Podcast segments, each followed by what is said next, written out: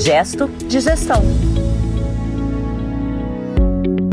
Olá, tudo bem com você? Obrigado por estar aqui no Gestos de Gestão. Esse é o episódio número 22. Eu sou Alexandre Lupe e esse é o podcast da Administração de Escritórios de Advocacia. Junto comigo tá o dono, o mentor, a pessoa que inventou esse trem todo aqui, André Porto Alegre, jornalista e especialista em gestão legal.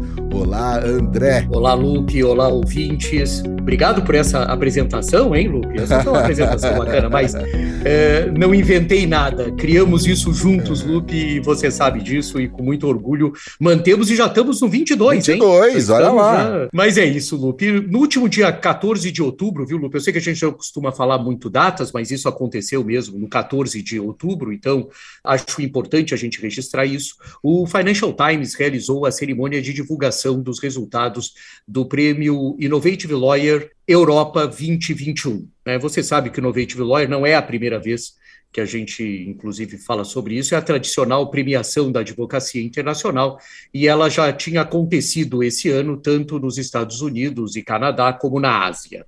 Conta para os nossos ouvintes por que, que ele é tão importante. Bom, Lupe, nós podemos considerar que todas as iniciativas do Financial Times são importantes em qualquer área do conhecimento ou segmento econômico. Né? O Financial Times é um dos principais jornais do mundo. Né? O Innovative Lawyer é um produto do tradicional jornal britânico destinado ao mercado da advocacia internacional.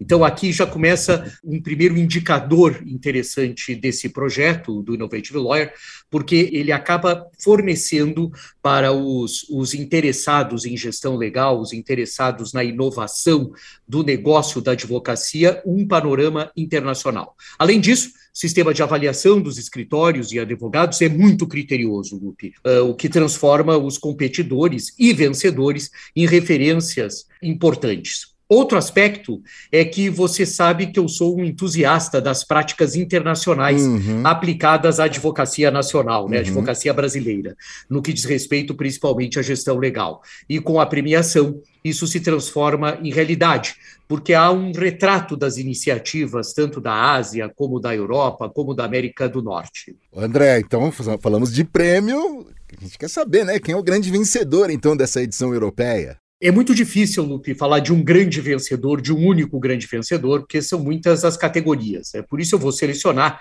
aquelas que me parecem mais relevantes para o mercado brasileiro. Por exemplo, o Dentons que é o maior escritório do mundo em número de advogados, né, ultrapassa 10 mil advogados, recebeu o prêmio de melhor soluções em novos negócios. É interessante, né, Lupe? Eles têm que fazer muitos novos negócios, né? Porque para sustentar uma estrutura com mais de 10 mil advogados no mundo inteiro, um escritório de origem na China, né? Que vem para o mercado mundial e hoje é considerado o maior escritório do mundo em número de advogados. Ele foi um destaque, por exemplo, em soluções para novos negócios. O Brown uh, Jacobson recebeu o prêmio, é um, é um escritório inglês, de origem inglesa, o prêmio em diversidade e inclusão você sabe, nós já tivemos episódios do gesto de gestão onde tratamos sobre isso, uhum. e isso é um, de novo, é um assunto uh, relevante e importante. Uh, em pessoas e conhecimentos, que é uma categoria uh, que, o, que, o, que a premiação coloca, né, pessoas e conhecimentos, foi o Simons and Simons, que também é uma questão interessante, também é um escritório britânico. Né? Os escritórios ingleses, Lupe, dominam um pouco essa premiação na Europa, Uh, o mercado inglês é o maior mercado uh, da advocacia na Europa e hoje os britânicos têm um processo expansionista, viu, Lupe? Só fazendo um, um parênteses aqui, não é o tema do nosso programa, mas já fica aí a sugestão né, para os nossos ouvintes que estão sempre muito atentos né, desse caráter expansionista que os ingleses assumem, adquirindo mesmo escritórios na Espanha, na Itália, em Portugal, na França e na Alemanha menos, mas com um caráter bastante expansionista, né? E o mais inovador e mais transformador escritório foi o DLA Piper, né? Essas são algumas categorias que eu destaquei aqui para a gente estar tá falando hoje no gesto de gestão. Faltou uma firma aqui, que é a Porto Alegres and Porto Alegres Association. Olha, Porto Alegres and Porto Alegres está com atuações, atuações eh, restritas ao comentário sobre os escritórios de advocacia. Tá certo, tá certo. Mas agora voltando para o assunto, André, é muito interessante porque são categorias diferentes daquilo que pensamos sobre uma premiação de escritórios e advogados, né? É, completamente. E essa é a diferença do Innovative Lawyer. Né? Quer ver, uma, só como curiosidade, tem uma premiação para o líder mais inovador. É aquela premiação que sinaliza qual os protagonistas, os finalistas, né, e o protagonista de modelos de gestão legal e quais as iniciativas lideradas por ele fizeram a diferença entre os escritórios do velho continente. Esse ano, Lupe, o vencedor da categoria foi um advogado chamado Simon Levine, que é co-presidente executivo global do DLA Piper, exatamente aquele que há alguns minutos atrás, né, uhum. eu falei que foi o escritório mais inovador e mais transformador. Pois olhe, na categoria do líder mais inovador, quem recebe o prêmio é exatamente o co-presidente executivo global do DLA Piper. E por identificar e priorizar os pré-requisitos né, para a inovação, o mérito desse gestor, né, desse líder de uma, uma das grandes e importantes bancas de advogados do mundo, é exatamente pré-requisitos para a inovação. Por exemplo, acesso a capital. Não dá para se fazer inovação, escritório inovador. Sim, mas como é que é o investimento é, dessa né? inovação, né, Lu? é, é, tem que, tem que se levar isso em consideração, uhum. né? Por exemplo, design thinking centrado no ser humano, ou seja, ter um desenho de pensamento, tanto no trato dos recursos humanos, como no trato do relacionamento com cliente, voltado, centrado para o ser humano, que é, na realidade, o grande ativo dos escritórios. E espaço, né, Lupe? Quer dizer, um gestor eh, inovador é aquele que abre espaços para experimentar. Então, eu acho que essa é uma, é uma questão interessante, né? Desse líder e que a premiação, olha que coisa boa, a premiação consegue lançar luzes internacionais para esse tipo de iniciativa. Ah, muito bom isso, muito bom.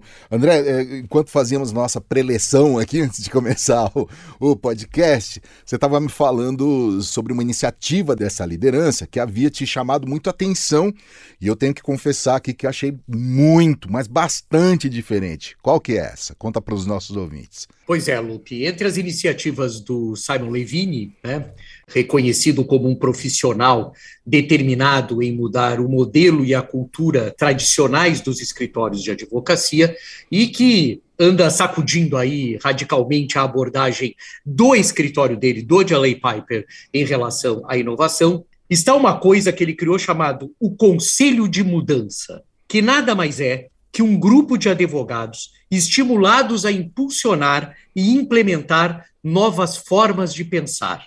Olha que coisa, Lupe, que um conselho de mudança. Então, você, ao invés de ter um conselho de gestão, um conselho de administração, um conselho de novos negócios, um conselho de crises, né? Um conselho de expansão, a gente pode chamar de conselho, comitê, podemos chamar de squad, né, como os uhum. escritórios internacionais, inclusive, denominam, né, os squads, que são esses grupos de trabalho.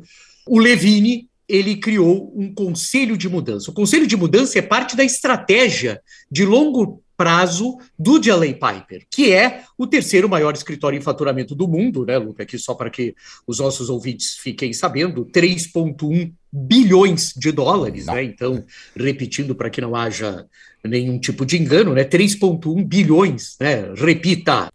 3,1 bilhões de dólares e tem hoje cerca de 4 mil advogados, mais precisamente 3.998 na última contagem. Enquanto a gente está conversando aqui, com certeza algum advogado no mundo foi contratado.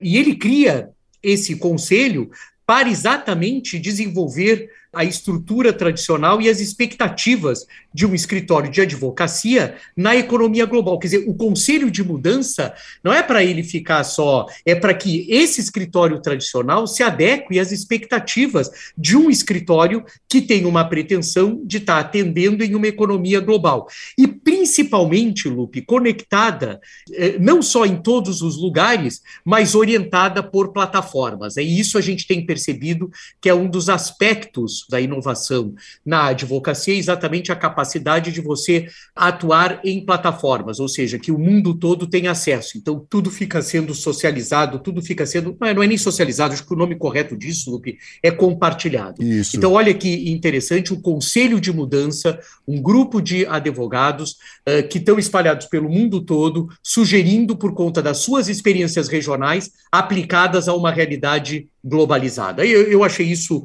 muito Ainda vou estudar mais, tá, Luke? É, é, sensacional, André. Enquanto você falava, eu fiquei imaginando aqui é, um advogado dizendo que faz parte de um conselho. Então lá, o advogado tá lá conversando, dizendo: olha, eu faço parte de um conselho do escritório. E aí alguém diz: oh, então qual é esse conselho? Né? Ele responde: Conselho de Mudança. É diferente, né? é muito, é muito diferente, né? E ao mesmo tempo muito genial, né? Um Sim. conselho da mudança, um conselho de mudança, tem como objetivo pensar, conceber, planejar e implementar as mudanças na estrutura organizacional. Não interessa, Lupe, em que âmbito e sobre qual aspecto.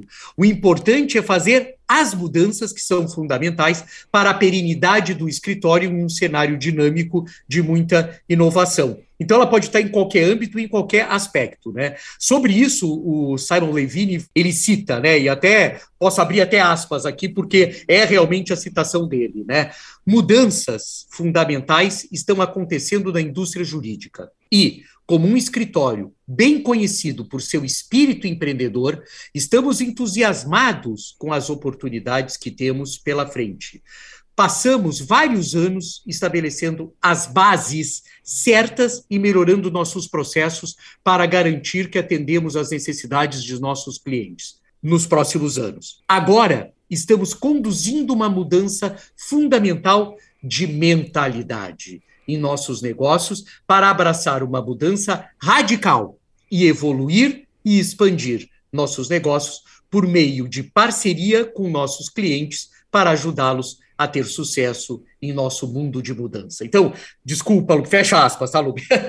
desculpa eu ter. Imagina, é legal demais abrir essa aspa e, e ouvir de forma literal ali o que ele disse. Só que ele não para por aí, né, André? Além do Conselho de Mudança, há outras iniciativas lideradas por esse gestor legal. O rapaz é incontrolável, viu, E é jovem, né? É Também são destaques. É incansável, exatamente. É. Também são destaques da atuação do executivo a criação de uma empresa chamada Aldersgate Holding, né?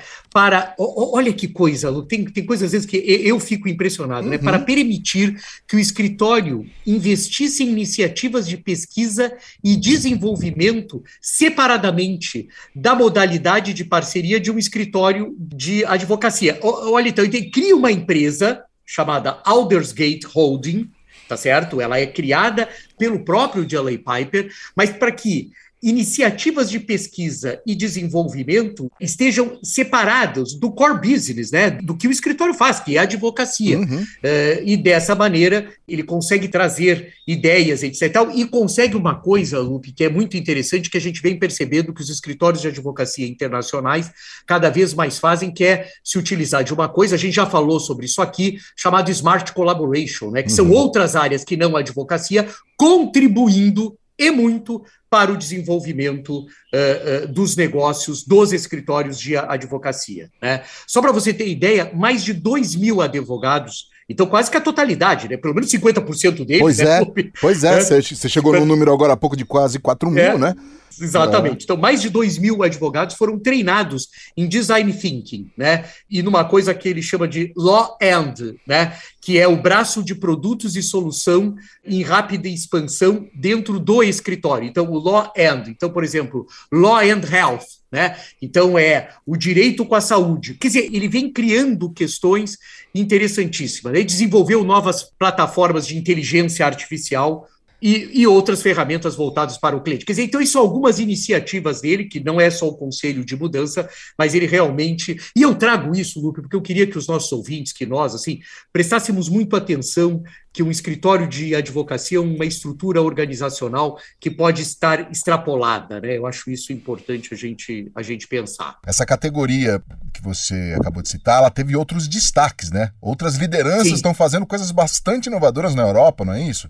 Sim, sim, sim. E esse ano o Innovate Lawyer Europa 2021 destacou como finalistas, por exemplo, a atuação do Michael Castle, que é sócio-gerente no Reino Unido e norte e sul da Europa, do Deloitte Legal, né? O Deloitte, uh, ou como a gente chama assim, a Deloitte, né? Porque uhum. é uma uhum. empresa que aqui no Brasil atua como consultoria, ele tem um braço jurídico, né? E eles foram, ele era um dos finalistas, ele montou uma equipe de líderes em serviços gerenciados, tecnologia e especialização jurídica, né? Mas o grande mérito dele é que ele conseguiu fazer, ele conectou Lupe, o braço jurídico com o portfólio já existente da Deloitte nos outros setores que a Deloitte atuava. Foi muito interessante isso quando uma empresa, nós não vamos ter isso, porque não é permitido esse modelo no Brasil, mas acho que cabe aqui essa questão da integração, né? Olha que um inovador é uma pessoa que consegue integrar, né? Outro destaque foi o Shane Gleghorn, que é sócio-gerente no Reino Unido do Taylor Wessing, que é um outro escritório também, e ele também por um trabalho como com ciências biológicas e tecnologias. Né? De novo, a gente, a gente trazendo aí a questão das ciências da vida. Né? É impressionante esse reconhecimento que os setores de ciências biológicas e tecnologias estão recebendo, né? esse, esse destaque, principalmente no financiamento de capital privado.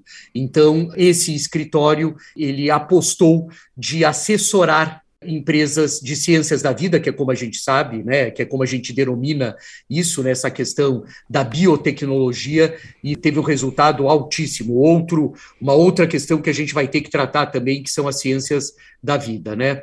E por fim, o, o Anthony Matton, que é um médico Olha só, um médico Caramba. que hoje é sócio-gerente, é um advogado também em Londres e co-vice-presidente global do Hausfeld, eh, foi outro finalista, né? O escritório aposta na diversidade. A empresa tem 44% de sócias em comparação a uma média do setor que na Europa é de 33%. Então, Opa todas essas iniciativas foram bastante destacadas. então vamos pegar desses 33% graças a esses 44 aí, né? Elas que engrossaram a média aí, né?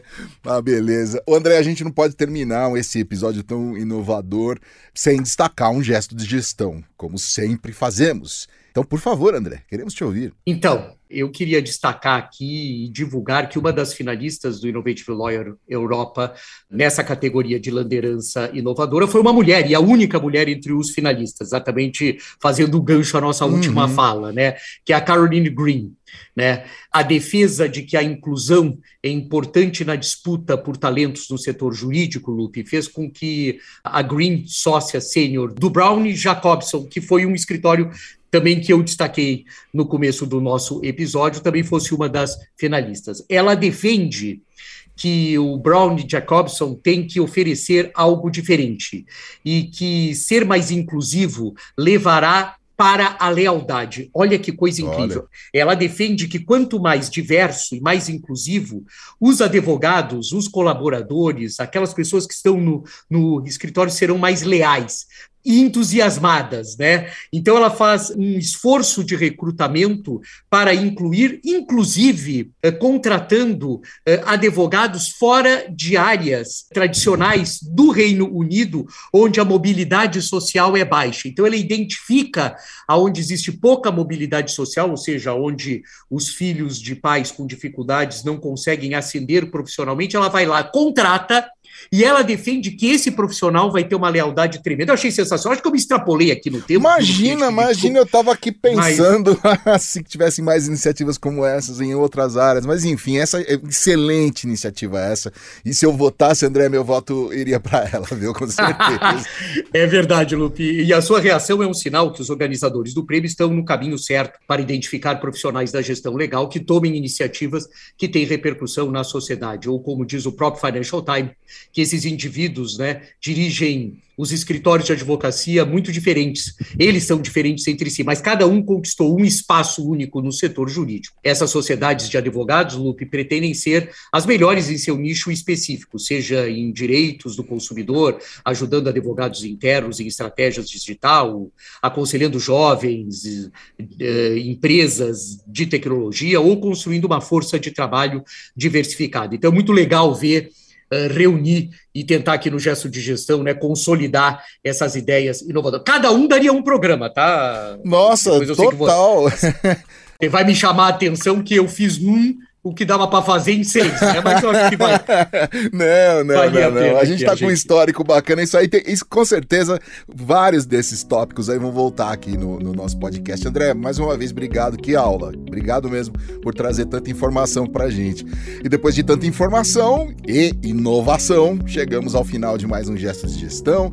Por aqui é o Alexandre Lupe, falo aqui da Compasso Colab, e o André Porto Alegre, que falou diretamente da sua biblioteca. Esse foi o, o, Gesto de Gestão, que é um podcast sobre administração de escritórios de advocacia, uma iniciativa do jornalista André Porto Alegre, especialista em gestão legal, com a produção da Compasso Colab, que edita e distribui o nosso Gesto de Gestão. Até o próximo episódio. Gesto de Gestão.